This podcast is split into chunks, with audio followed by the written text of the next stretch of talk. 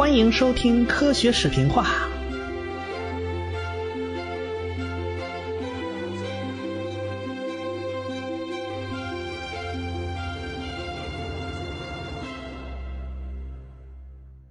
一七四四年八月一日啊，拉马克就出生在法国的一个小贵族家庭之中。他是父母十一个子女中最小的一个，也是最受父母宠爱的一个。哎，这个我们都能理解啊啊！最小一个孩子嘛，父母怎么能不喜欢呢？这孩子啊，兴趣爱好极其广泛啊，看着啥都喜欢，看着啥都上去摆弄摆弄啊。孩子他爹呢，希望孩子将来啊去从事教会事业啊，说白了就是给上帝打工。哎，于是就把他送进了耶稣会的学校受教育。结果呢，他待了一阵子以后，发现呢。自己对这个不感兴趣啊，他天生就不想当神父。你叫怎么办呢？拉马克在家是老小啊，啊，他最小一个孩子嘛。他上面那哥哥呀，都比他大好多，有好几个哥哥是当了军人的。拉马克十几岁的时候，正好碰上英法两国在打七年战争，他对打仗特感兴趣啊。你想啊，当个将军元帅的那多威风啊！啊，不想当将军的士兵那不是好士兵啊！啊，于是他就参军了啊，打仗还挺勇敢，还当了个小头目啊，军衔是个中尉。可惜你光有热情不行啊！啊，你虽然当中尉了，但是身体太差呀，一天到晚闹病，这玩意儿不行啊。最后没办法啊，退伍回家了。回家以后呢，他干什么呢？他百无聊赖啊，他又喜欢上天文学了。那个年头啊，正好是天文上有不少发现的年代，好多的什么天文学家、哲学家呀，就已经开始考虑宇宙的问题了。这拉马克特别喜欢，他光喜欢没用啊，这玩意儿那不顶吃不顶喝呀。这拉马克已经长大了，他就需要找个像样的工作。他在银行找了个工作，哎，这一到银行啊。他马上又想着，是不是将来当个金融家？你看银行业啊，多帅啊，是吧？大老板呐，是不是？可是银行这板凳啊，他还没坐热，他兴趣又变了。他怎么着？他喜欢上音乐了，开始啊，就开始拉小提琴，而且居然拉的还不错啊！他立志将来当音乐家。可是这音乐家哪有那么好当啊？啊？就他这时代啊，就拉马克这时代，怎么看看啊？他六岁的时候，约瑟夫·塞巴斯蒂安·巴赫刚刚去世。这巴赫生前呢是个普普通通的教堂乐师啊，他拿着一份并不算丰厚的薪水。他死了以后呢，倒是火起来了，他大批作品呢就被人发掘出来啊，那是风生水起。可惜。巴赫已经死了，他一点都没享受到。哎，这是巴赫。那拉马克十二岁的时候呢？啊，又一个音乐天才出生了，就是莫扎特啊。哎，在莫扎特那时代啊，音乐家是能自己挣钱的。哎，他可以挣挣不少呢。莫扎特就是那个时代最能挣钱的音乐家了。可惜啊，莫扎特他们两口子。啊。花钱比挣钱快，啊，这钱都不知道花哪儿去了，最后两个人弄的是穷困潦倒啊，年纪轻轻就死了。哎，你拉马克要搞音乐，恐怕你很难跟这两位相比吧？是不是？就算你有点天分啊，恐怕你在音乐界你也很难出头啊。啊，他某一个哥哥啊，就劝他啊，咱咱别搞音乐了啊。这搞音乐搞成大腕儿的，他不多啊，咱还是来点实际的吧。什么实际呢？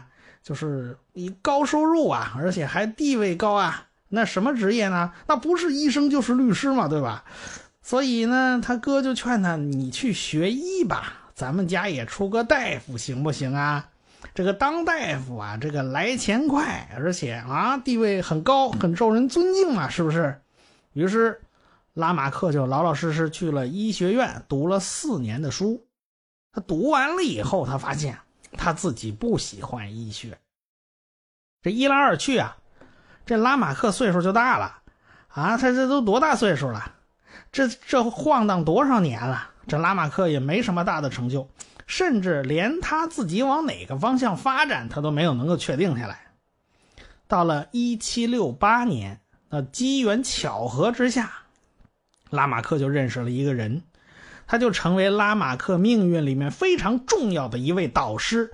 此人就是法国大革命时期人人崇拜的启蒙学者，法国著名的思想家、哲学家、教育家、文学家让·雅克·卢梭。那个时候，拉马克二十四岁，卢梭已经五十六岁了。他俩是偶然在植物园里面碰上的。俩人一聊天，发现，哎呀，这个越聊越投机啊！啊，卢梭就发现这个年轻人很不错嘛。啊，这卢梭不愧是启蒙思想家呀。三下五除二，他就看出拉马克的问题了。拉马克最大的问题是他精力不集中啊，他朝三暮四啊，也喜欢这个，也喜欢那个，他太不专心了嘛。这卢梭就领着拉马克到自己的研究室去工作，在卢梭这位高人指点之下，慢慢的拉马克就变了。哎，他就由过去那种朝三暮四、到处都感兴趣、到处都扎不深的这种状态，变得能够专心致志地钻研一门学问，不再到处分散精力喽。拉马克就受卢梭的影响啊，就把主攻方向放到了博物学上。那时候很多启蒙学者都跟博物学研究是有关系的，卢梭也研究过博物学。后来呢，通过卢梭的关系啊。拉马克就认识了布丰，布丰是御花园管理员啊，哎，拉马克算是在植物学方面有了自己最重要的一个领路人呐。他一头就扎到植物学里边，这一干就是十几年。到一七七八年，他的一本大部头著作就问世了，他写了一部叫《法国植物群落》。哎，布丰对这本书那是大加赞赏。他甚至动用公费替拉马克出版这本书，而且还对公众大力推荐这本书。很快，这个拉马克的名声就大起来了。哎，就凭这本书，拉马克就成了法兰西科学院的院士。拉马克呢，平常不善言辞，说话都不多，朋友也不多。但是啊，有这个牛人布丰在大力提携他，这个拉马克呢。就当上了皇家植物园植物部的主管。皇家植物园植物园在布丰的经营之下，早就成了一个庞大的研究机构了。啊，他可不是仅仅管着那些花花草草哦。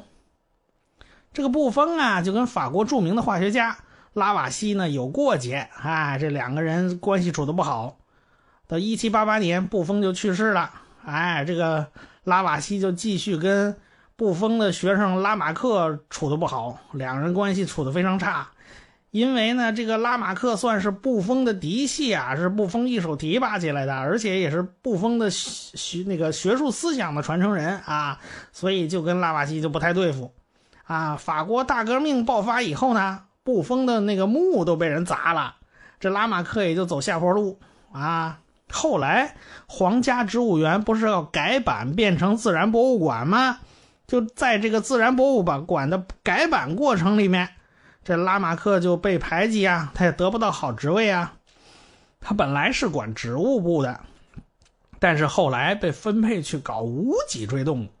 他在这个位置上一干就是好多年，郁郁不得志。那个时候呢，郁聚维叶的风头正劲呢。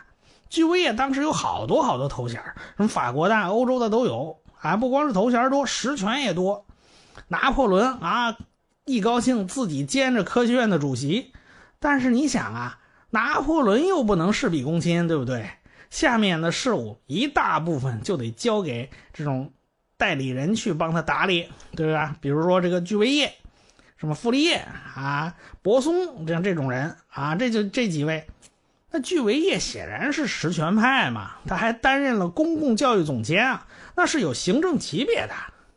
而且巨维叶名气也大，巨维叶名声都远播到了呼旋大陆之外的英伦三岛啊！他在科学院开讲座，那是高朋满座，各路名流都来捧场啊！那英国人都跑过来，那英国的欧文不就跑过来听他讲座啊？这个欧文也不是等闲之辈，后文书我们少不了要讲到此人。哎，此人还是个不小的角色。总之，巨维业朋友圈人数、粉丝数量都很惊人。拉马克根本就不能与巨维业相提并论。拉马克最擅长的闷头写书、闷头写东西。到一七九四年呢，这个拉马克已经五十岁了。当时自然历史博物馆要开设生物学讲座啊，最困难的讲座就是蠕虫和昆虫啊。拉马克是无脊椎动物部门的主管呢，但是他过去一直是搞植物学的。那时候大家都不太看得上这个无脊椎动物，不就是一堆虫子，还有是一堆史莱姆嘛？是不是？实在是不够高级，大家都欺负拉马克，就把他发配去搞这玩意儿。拉马克他从来也没有专门研究过动物，没办法，你那你怎么办呢？你硬着头皮也要上啊！经过一年的准备，他最终还是把这个讲座给开出来了。就是因为开这个讲座啊。哎，为他后来打下了个基础。他一八零一年就写了《无脊椎动物的分类系统》这本书。哎，他前面开讲座就为这本书打了个基础。脊椎动物和无脊椎动物这两个概念就是他搞出来的啊。拉马克把什么蠕虫啊、昆虫这种这种无脊椎动物啊，分了好多纲，大概分了十个纲。哎，你看，你看人家拉马克还是非常有才能的。那年头呢，大家普遍都有一个认识，就是自然界是有高等和低等之分的啊。你看啊，这个博物学研究的这些玩意儿，比如说矿物、植物、动物。你看矿物是不会动的，什么你没见过石头自己会跑是吧？它也是没有生命的东西啊，在自然界它是最底层、最底层垫底儿的。这比它高一点的呢，就是植物。你看啊，植物有生命，但是植物不会动，对是吧？那比植物高等的呢，就是动物喽。你看，顾名思义啊，这动物有生命，而且会动，这明显是有高低上下的啊。这博物学里面研究的就这几项，但是在神学家眼里啊，比这还复杂，这序列还不完不完整呢。怎么着呢？在这个动物上面，你还得加上人呢，人是高于动物的，是不是？你人上面是不是还要加个天使啊？啊，是吧？天使不是比人多俩翅膀吗？对不对？天使上面呢，不对，不不还得有上帝啊？是不是？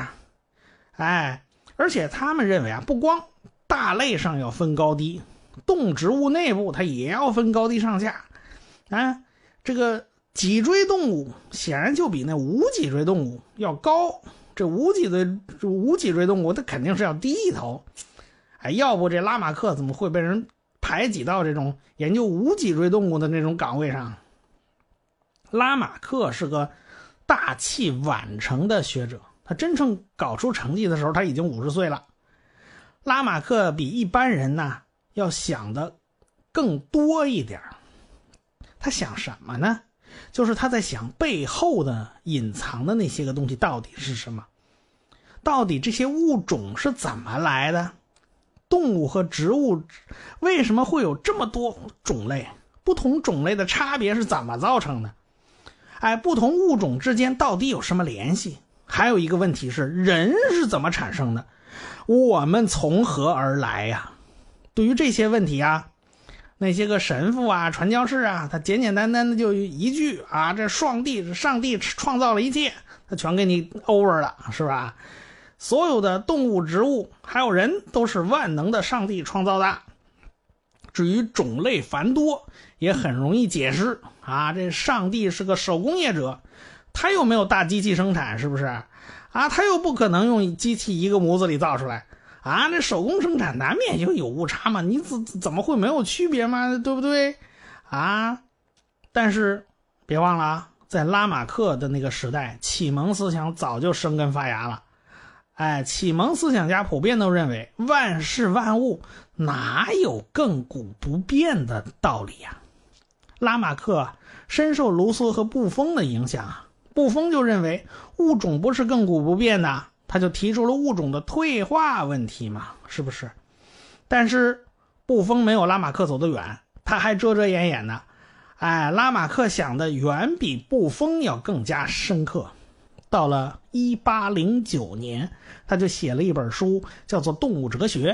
在这本书里面，拉马克正式提出了进化观点。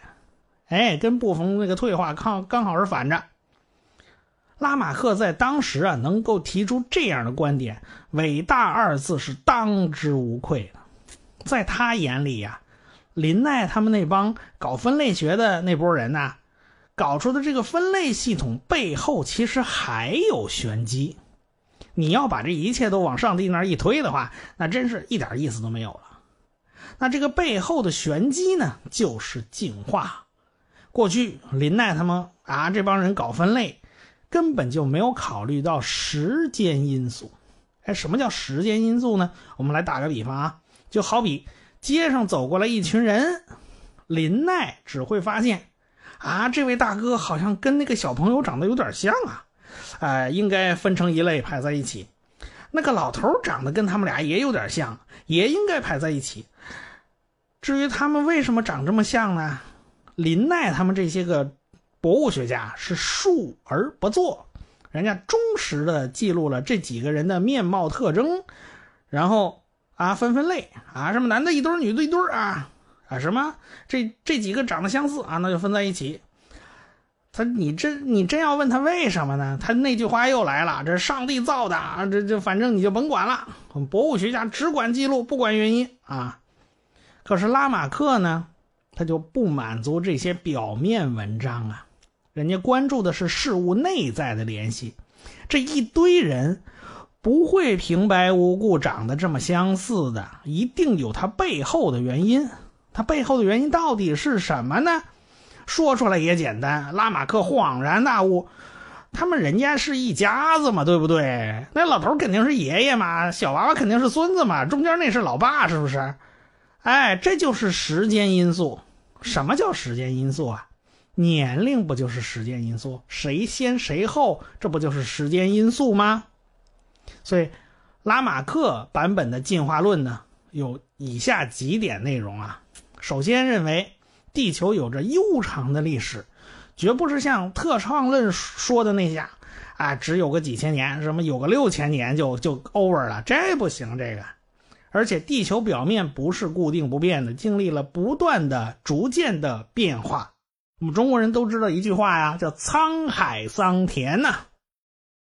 第二是认为生命物质与非生命物质有本质的区别，拉马克是这么认为的。他认为生命存在于生物体与环境条件的相互作用之中，低等级生物可以不断的由非生命物质自然发生出来。哎，动物、植物虽然有很重大的区别，但是都有基本的共同特征啊，那就是生命即运动啊。运动表现在各个方面，比如说啊，生物体内液体的流动啊，也表现在生物体的吸收养料和排出废物，这都是运动啊。生命是连续的、变化的、发展的，你看它就不是一个静态观念了吧？第三，认为物种之间是连续的，没有确定的界限。而且物种呢，只有相对的稳定性。物种在外界条件影响下能发生变异。栽培植物和饲养动物出现的这种物种的变异特征啊，就是很好的证据啊。古代物种是现代物种的直接祖先，看着没有？这爷爷和孙子的关系，它就来了嘛。物种一般不会被消灭，哎，这就跟居维叶说的那个大灭绝。哎，是是反着的，动物界普遍有种间斗争，但是种内斗争则不常有。哎，这是拉马克的理论。哎，后面我们就要讲到跟这完全相反的理论啊。这是第三点，第四点就认为生物进化的动力呀，是生物天生具有向上发展的倾向。说白了，好好学习，天天向上，人人都要争上游。这个。动物它也是一样，生物它也是一样啊！大家都巴望着从低等往高等走，哎，这是生物向上发展的原因。哎，这这是第一个原因啊，就是内因。第二个是环境条件的变化，环境条件的改变能引起生物发生适应性，就是对这个环境它总要适应吧。条件、环境变化的大小，就决定着生物发生变异的程度。环境条件的多样性是生物多样性的原因。你看，这就已经说的是非常好了。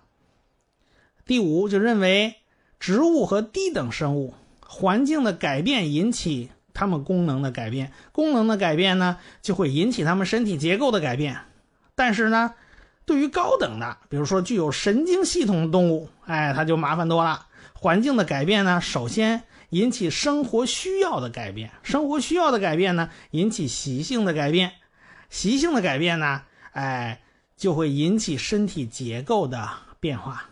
比如说，经常用的器官会变得发达，那些不经常用的器官呢，就会萎缩，叫用进废退。这些后天获得的这种性状是能够遗传给后代的，所以这个简称就叫获得性遗传。这样一代一代的积累起来，就会形成新的生物类型。哎，第六条认为，无论动物、植物，都是按照一定自然顺序进化的，由简单到复杂，由低级到高级，进化是树状的。树状的就是说，不但啊这些个所有动物、植物都在争上游，而且呢，他们会走偏，是往各个方向走的。而且拉马克说啊，这个人类啊，大概是由高级猿类发展出来的。哎，我们人类跟普通的生物其实是一样的，是同源的，并不特殊。到第七点，最原始的生物源于自然发生，就是自然而然就由这种不是生命就变成生命了啊。这个拉马克支持生物进化的多元论，他认为。生物有好多个祖先，说不定这个变的那个变的。最开始那种低等生物大概是有好多好多个祖先来的，这是拉马克的理论。那么再说凝练一点啊，拉马克思想最重要的就这三条：第一个，物种会变，啊，物种不是一成不变的；第二个，用进废退，用的多就发达。哎，比如说人家想吃树上的叶子。够不着嘛，对不对？那努力伸脖子、伸腿啊，多练练，这脖子就变长了，腿也长了。哎，第三条就是拉马克认为这些个变化是会遗传的啊，下一代继续伸脖子、伸腿啊，一代一代比一代长一点然后子子孙孙无穷匮矣，脖子就一代一代的不断变长，于是就造就了长颈鹿这么奇怪的动物啊。成年长颈鹿有六米高，大概能达到。两层楼的高度吧，所以呢，这些东西大概就被叫成拉马克主义，也叫拉马克进化论。对于拉马克的思想啊，这个巨维叶是一百二十个看不上，他坚持他的大灭绝理论。这个大灭绝理论就是说，上帝一高兴就把地球格式化了啊，咱们就上帝就搞个物种大灭绝，然后上帝再创造一堆生物来解闷儿啊，不然太闷得慌了。哎，这是巨维叶的想法。这巨维叶呢，你想吧，他有权利，有地位，啊，他要大吵大嚷的去批判拉马克的话，大家一定会跟着他。他这朋友圈又厉害，他粉丝又多。但是巨维叶没这么做，为什么呢？他有更厉害的办法，而且呢，他这个办法呀是非常符合现代传播学的原理啊。那这个办法放到今天都是好使的，那他怎么做的呢？咱们下回再说。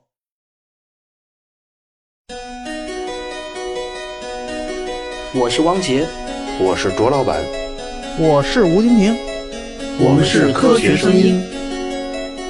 感谢大家的支持与关注。